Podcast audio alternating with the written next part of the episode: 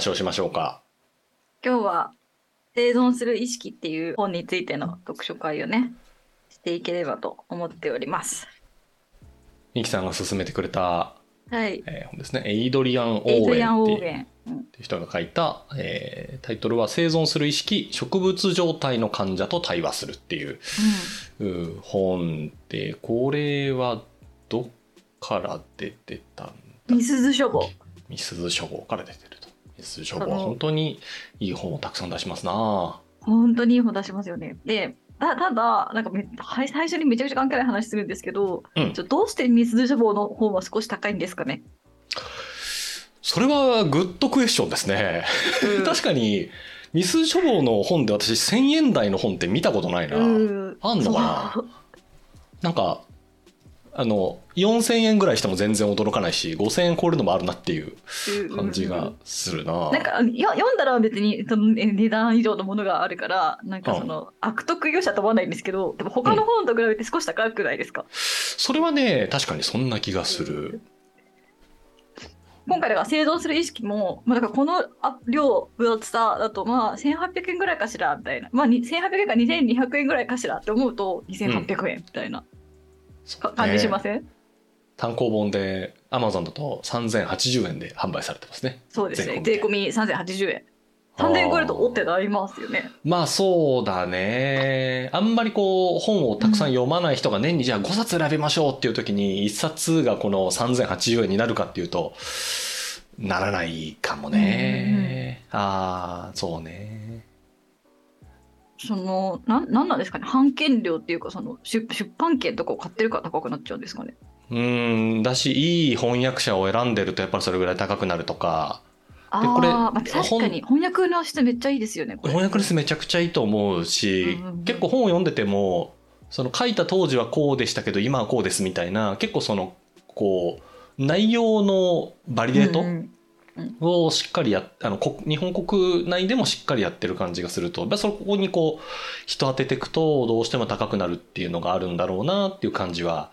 あーするっすね。じゃあまあクオリティ大ってことだ。確かにこれもあの役者後書き見てたら、うん。えっと、日本語版用に図表を入れようと思いつき図表を入手する交渉をしてくださって編集者の方ありがとうございましたって書いてあったから多分原文はあんまりこんな表とかなかったけど表あった方が分かりやすいよなって思ってうん。交渉してみたいなことをやってんだろうなと思います。本の制作にあたって。真面目よね。うん。すごいすごい伊豆書房はやっぱり骨太っていうかね。ほんででやっぱその正当な対価なんですかね。編集者や役者にクオリティ分の対価をちゃんと払ってるからそれが値段に反映されてるっていうことなんですかね。そうねなんか最近またなんだっけあのなんだっけ進化思考だっけあの炎上しちゃったやつ、はいはい。ああはいはいはいなんかありましたね。そうそう。立立川英介さんかな。あの進化思考って本がすげえ炎上してたと思うんですけど。うん。あのうん書いてる内容が全然違いますみたいな。うんうんうん。炎上したやつ。でもあれもなんだろう。あれはそうね。出版社まあいい出版社から出てるとは思うんですけどどうしてもその安く出そうと思うと、そういうチェックは著者側でやってもらわないと何ともできませんみたいな感じになっちゃうと思うんで、うんうんうんうん。まあ、出版社で側としてもでもそういうところにそれよりそれ高いな。3300円だな。ね。うんでもこれ結構分厚結構厚かったんじゃあない512ページだ。そうそう。そうだから半分だもんな。の製造数式は280ページぐらいなので。いすゞ書房で500ページぐらいあるやつってなるとなんか最近の出版のやつを見ているとうん。「人生と運命」っていう、えっと、ワシーリー・グロスマンって人が書いたちょっと何の本か全然わかんないけどこの本は544ページで、うん、えー税込み6000円ぐらいするからね、まあ、半額ですよやああそういうことか。っぱかけられるコストっていうのがあるんでしょうなうん。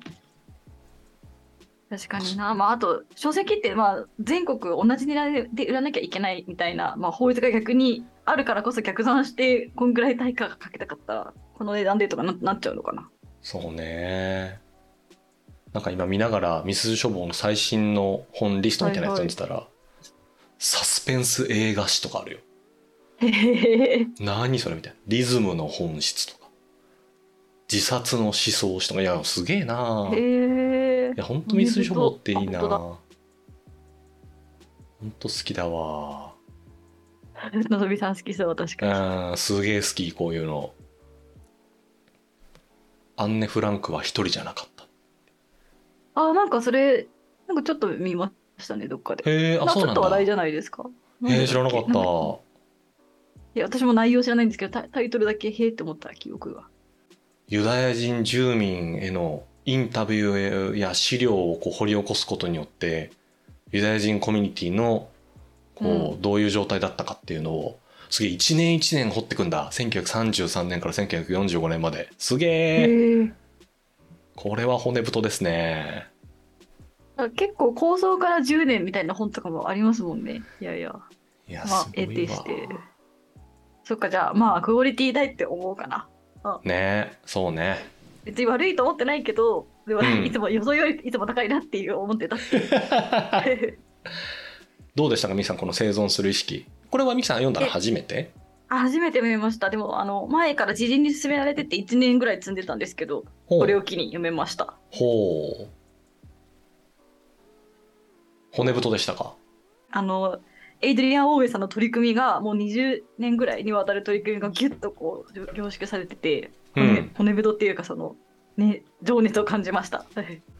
これなんか本の立て付けとしてはこのエドリアン・オーウェンさん自身は、えーまあ、研究者になるのかな？うん。脳の研究者で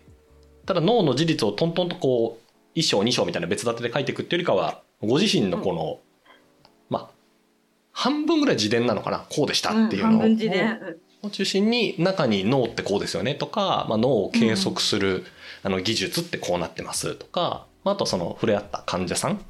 がこんな風に変わっていきましたみたいなのがあどんどん書かれてるっていうのが本の立て付けでしたな。うん、確かにそのの研究対象ではもちろんあるんだけど、まあ、研究は研究で自分生活は生活なんでっていうよりかはなんか結構自分のアイデンティティとか自分のなんで経験とね今やってる仕事っていうものがかなりこう密接に結びついていてなんかその密接に結びついたままでもあの事実は事実としてこう教えてくれるっていうところがすごいお面白いなんてただの医学書を読むような辛さは全くないあの、うん面白い本でした。うん最初はあの奥さんとの出会いみたいなところからね始まり始まってね。うんイギリスのなんかこうこういうところで一緒に住み始めてうんうんで喧嘩してこうなってみたいなところが第一章一番最初にこう入ってくるっていう感じでしたね。うんあそうね。だからまずテテーマ、生存する意識のテーマがあれですよね。えっ、と、えー植物状態になった人、だから身体的には自分が意識があるっていうことを全く表現できない人の中に、意識があるのかどうかっていうのを脳科学の技術を使って、まあ、探っていくっていうその20年ぐらいの歴史をとか、えっとそこから導き出されたことっていうのを教えてくれるような本でしたね。うんうん。植物状態私も植物状態って言葉をこう聞いたことがあったんですけど、明確にどういう状態かっていうのは、まあ、知らなくて、まあ、これを機会にこうググったところはいはい。その大脳思考とか行動を制御する脳の部位は機能しなくなったけど、うん。その視床下部だったり脳幹みたいなうんうん。だからこう寝るとか体温呼吸血圧とか、まあ、そういうものをこう維持する部分は、うん。まあ、機能し続けてる脳の状態。なので脳のこう表面っていうのかな？の部分がうまく機能しなくなっちゃったけど基本的な部分は生きてるから呼吸もしてるし寝たりもするしたまにビクッみたいなことはなるんだけどうん。何か見せても反応しないっていう人がまあ植物状態。でそれってなんだっけみたいな。うんうんうんうん。でサブタイトルになる通り植物状態の患者と対話をするっていう。対話をする。うんもう中盤から後半にかけてはもう延々と対話の話ですよね。一応植物状態で区別される状態として最小意識状態っていうのもあってそのめちゃめちゃほぼほぼ体の全部が動かないんだけど左耳のまばたきだけできますとか、でうんうん。人差し指を動かすことだけができますみたいな人がいて話しかけるとひあのまばたきしてくださいとか話しかけたら指を上げてくださいみたいな。それは最小意識状態って言ってうん。えー植物状態ではい一応一部分だけ意識があることを、えー能動的にこう体で示せる部分があるとそれは植物状態ではない、まあ、それすらできない人のことを、まあ、植物状態って言ってるっていう感じでしたよね。うん。全然知らなかったわ。そういう。の私は高校生の時にあの潜水服は蝶の夢を見るっていう映画を見たことがあって、はそれが、えっと、L の元編集長かな。フランス人、L、L、うんフランス人の L の元編集長が、そういう最小意識状態になっちゃったんですよ。で、瞬きしかできなくって、事故に遭って、左目の瞬きしかできなくなっちゃって、で、そその状態から、ただ、えっと、自分であの文章を紡ぎ出すこことが可能になって、うん。で、それで書いた小説っていうか、まあ、のエッエッセイみたいなものが潜水飛行蝶の夢を見るっていうやつで、うん。でそれが結構あのものすごくまあもともと編集長だったってこともあってあのすごく綺麗な文章美しい文章なんですけど、まあ、それの映画化ドキュメンタリー映画みたいなものもあってうん。そそれ以来ぶりに思い出しました。だから意識があるとそういう結構文章を紡いだりとかすることがか可能になってくるんですけどそれすらできない人の中に意識があるのかどうかないのかとかどどうやってその人の考えてることを取り出すかっていうことに取り組んだのがこのその経緯を描いたのがこの本ですよね。対話難しい。うんなかなかサブタイトルで、まあ、ある種ネタバレじゃないですか。植物状態の患植物状態の患者と対話するって書いてるので、まあ、序盤もその、対話、なんかどうやってやるんだろうな、みたいなことをずっと読んでたら、なんか後半にどんどん対話のレベルが、まあ、上がっていくっていうか、そうやってやるんだ、みたいなのを発見するところの驚きが、こうあって。びっくりしながら読むっていう。植物状態の感じと対話するっていうのを多分ぼんやり思っ読み始めた時はなんとなく元植物状態だった人が復活してお話をしているような絵で思い浮かんでてそれはそれはなんていうの回復した患者と対話するってことなんですけど本当にそうじゃなくて植物状態になまさになってる患者とどう対話するかっていうことをねあの描いてましたね。うん、そうね。ミキさんどうでしたか？読んでみた感想っていうか。あの一言で言うと私はでも本当普段のの自分の脳を過小評価してたわって思いました。脳を過小評価していた過。小評価してたと思いました。なんかわ私がなんていうの？普通に生きている中で脳が勝手にやってることっていうのがものすごくいっぱいあって、うん。ものすごくいっぱいあるから何も意識せせずにこう普通に生活できてるんだなっていうかそのお思いましたね。なんか勝手に物事を考えちゃったりなんか意識があるっていうことが当たり前意識がないない状態を知覚したことがないからあのうん意識がある状態が当たり前すぎて、意識があるってことの裏でバックグラウンド処理されてる脳の機能っていうのがめちゃくちゃあるんだなっていうのをあの知りました。ああ、はあ、なるほどそう。いう意味でなんかちょっと脳を過小評価してたなって思いました。こんなこともやってくれてたんや、みたいなのが、本読んでいくとあると。う。うんだから確かにあの裏でこういう処理をしてないと私はこれができてないわみたいな風に思う瞬間がいっぱいありました。この本を読んでる時に。でそれが植物状態の人はできないか植物状態の人にこれをやるっていうことは脳のこういう動きを確かめなきゃいけませんみたいな話がたくさん出てきて、うん、うん。か私これ当たり前にできてるわみたいなことをその時その都度その都度思いました。はあ、なるほどな。うん。のぞみさんはどうでした、そうですね。なんか序盤に出てきた、うん、この、オーエンさんが若い時に、まあ脳の研究をしてたんだけど、一回も脳を、まあ見たことがないというか、脳外科手術を見たことがなくて、まあ見て、こう、こういうこと感じましたみたいな一節があって、私が学んだ最も重要な教訓は、脳こそがその持ち主そのものであることだと。ページ28って書いてる。これまで皆さんがどんな計画を立て、誰と恋に落ち、どんな後悔をしたにせよ。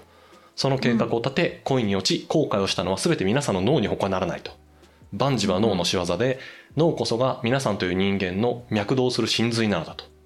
脳がなけれれば自己という感覚は無に帰するっていう、そうかと思っていて、ば、うんなんか最近のこのいろんな本とか読んでると、いや逆に腸が第二の脳なんですとあか、身体性がみたいな話ってあるじゃないですか、こう手で考えてますみたいな話がある中で、まあ改めて考えると確かに、まあ脳もまあそうか、まあそりゃそうだよなと思ったっていうのがまず一個。あーあでもそういう意味では私はちょっとそそこには疑問がありました。脳がさえ連続していれば一つの個人だみたいな主張はある、まあ、確かにその点についてはそうかなって思いましたうん。なんか本当にそうだとしたら脳を、なんか多分これも身体を大事にしてる人がよく言うやつですけど、脳を移植したら完全にその人だっていうことになるのかとか、まあそういう話はもちろん。あるので、まあまあ別に大前さん。そういうふうに思ってるわけではないと思うん。ですけど、まあ脳ってのはすごく大事なところだっていうのは、まあ本当にその通りなん。だろうなと思いつつ、脳ってな何なん。だろうなっていうのは改めて、なん。か思ったですね。はいこれで思ったのは、えっと、なん体が大事体が大事って言うけど逆にそのさ結構今日本とかでよく言われてるんだけど認知症とかになっちゃってお父さんが認知症になっちゃって、うんその瞬認知症になった瞬間にめちゃくちゃ下品な言葉を言うようになったりすごく乱暴的になったりして人が変わってしまったような気がするその時にそういった変わってしまった父親を、なんだろう連続した父親として思う必要があるのかみたいな議論ってあるじゃないですか。うん、うん。でもうそれはもうべ別人脳が違っちゃってるから別人ですって言えるっていうのは結構救いだなと思いましたけどねそそういうことかなってあのここの人が言いたいことっていうのはだからもう脳が違うんだから別人ですよって言えるっていうことではありますよね。ああ、まあそうだね。そうだね。確かにね。で、序盤に出てくる、この人が言ってる、うん脳の記憶とか人格みたいなものをどう考えるかみたいな時にも、脳って基本的にあらゆることを忘れていなくて、まあというか、えっと、脳の中には全てのものがあって、で、それをこう、取り出しやすくするっていう、こう記憶するっていうことと、その整理をするってことと、整理をしたものから取り出すっていう機能は全く別の、あの、物事であるっていううんのが出てきていて、な、だから多分認知症とかの時にもその、整理の仕方か、整理したもののこの取り出し方が変わっちゃうっていうことなんだろうね。うんなんか確かにそうやって構造化して整理するのはすごくわかりやすくなるなとは思ったですね。確かにないや、昨日、あの、神戸に久しぶりに両親が来て、おうおう長野から。そう、長野から3年ぶりぐらいにまあ、会うわけですよ。うんうんいや、なんか、なんでしょうね。まあ、もちろん同じ人なんですよ。で、話、通じる話もあるんですけど、まあ、なんかこう、生きている世界が違うと、うんやっぱだいぶ違う話もあるんだな、みたいな。マイナンバーカード怖いから絶対に作んないな、みたいな話をされると、ああ、久しぶりに会ったそういう人みたいな感じにやっぱりなるし、うん。なかなかね、なんて言うんだろう、まあ脳の構造なのかな？何か変わったりするのかな？まあみたいなことをちょっと思ったですな。序盤に脳のもろもろみたいな、もうなんかその、そうね。なんか脳が人間だとすると、うん。いつから人間だと言えるのかみたいな話も序盤にあって、その脳が意識的認識ができるっていう状態は妊娠の29週目ぐらいまででまだ整っていなくて、うん。で痛みとかを含めて経験する能力っていうのは受精後33週目までにより前に現れる可能性がとても低いと。だから脳が人間だとすると33週目より前は人間ではないのではなかろうかみたいなこと、うんうんまあ、確かにす脳が人間だとするとそうだなみたいな感じがするよね。序盤でももうだいぶ脳の基礎みたいな、まあ、脳初心者の私みたいな人間からするととっても面白いそうだよなっていう内容が多い感じでしたな、これ全然違う、うん。うん違うっちゅうか最近最近じゃないな去年かな。なんかヘルスケアのプロジェクトやってる時にうんうんその脳刺激の治療デバイスのプロジェクトやってたんですよ。ほうほうほうほうつとか ADHD とか不眠症とかあと,、えーとね、過食症っていうそういうのって、まあ、脳に何かしらの問題があるんじゃないかって言われてるのね。ううんで、まあ、そういうものってこうお薬を飲んで対象を対応するっていう、まあ、最近こう認知症とかアルツハイマーのお薬みたいな話も出てきてますけどそういうのがこうまああるんですけどその脳に直接電気をガーンってやって治す、あるいは、えー、と進行を止めるっていう研究、まあ、治療法の研究って結構されてるんですよ。でその兄が私お薬の研究者なんですね。うんで兄貴とそれを話をしてる時に確かに例えば胃とかそういうところはなんか科学でアプローチ科学というのは化学うんでアプローチできる感じがすると、この化合物を入れるとかうんこのタンパク質でみたいなことができるけど、脳はぶっちゃけ分かんないよねみたいな話をしてて。その薬飲んだからそのタンパク質がこうやって行き着くとか血を通じて何かをするみたいな、なんかこう物質を届けてみたいなことがめちゃくちゃ難しくて、その脳の一個一個のものってそのシナプスを介したこう、まあ、言ったら電気信号。電気信号、まあ、イオンか。の電気のこのお状態で何かをしてるから、まあ、工学的にアプローチをする方があフェアなんじゃないかなって思う瞬間もあるよみたいな話をしてて。そっかみたいな。脳ってそうか他と全然そういう意味では違うんだねみたいな。話をした同期の一つじゃんみたいな気持ちもするけどそっか。そうそう。だから脳にいい食べ物とか言い始めた瞬間になんじゃそりゃってななるしで逆に なな脳はそれで治すんだみたいなことが、まあ、普通に考えると意味わかんないけど一定の合理性を持ってるみたいな話があってですね、うん。しかもアメリカだと医療機器として認知されてるんですよ。へえ電気流すのかそうそう。あの、うん。まあ、うつ病とかでもっとはすげえハードなやつは1960、うん。うん60年代か70年代ぐらいからあるんですけどもう頭蓋骨バカッと開いて、うん。電極ガーツーと刺してでそのううつ病の原因というかあの大事と言われてるところに電気刺激ガーンと入れるとあの、うん。一定一定良くなるっていうか改善をするっていうのは結構言われてて。まあでもとはいえなんかね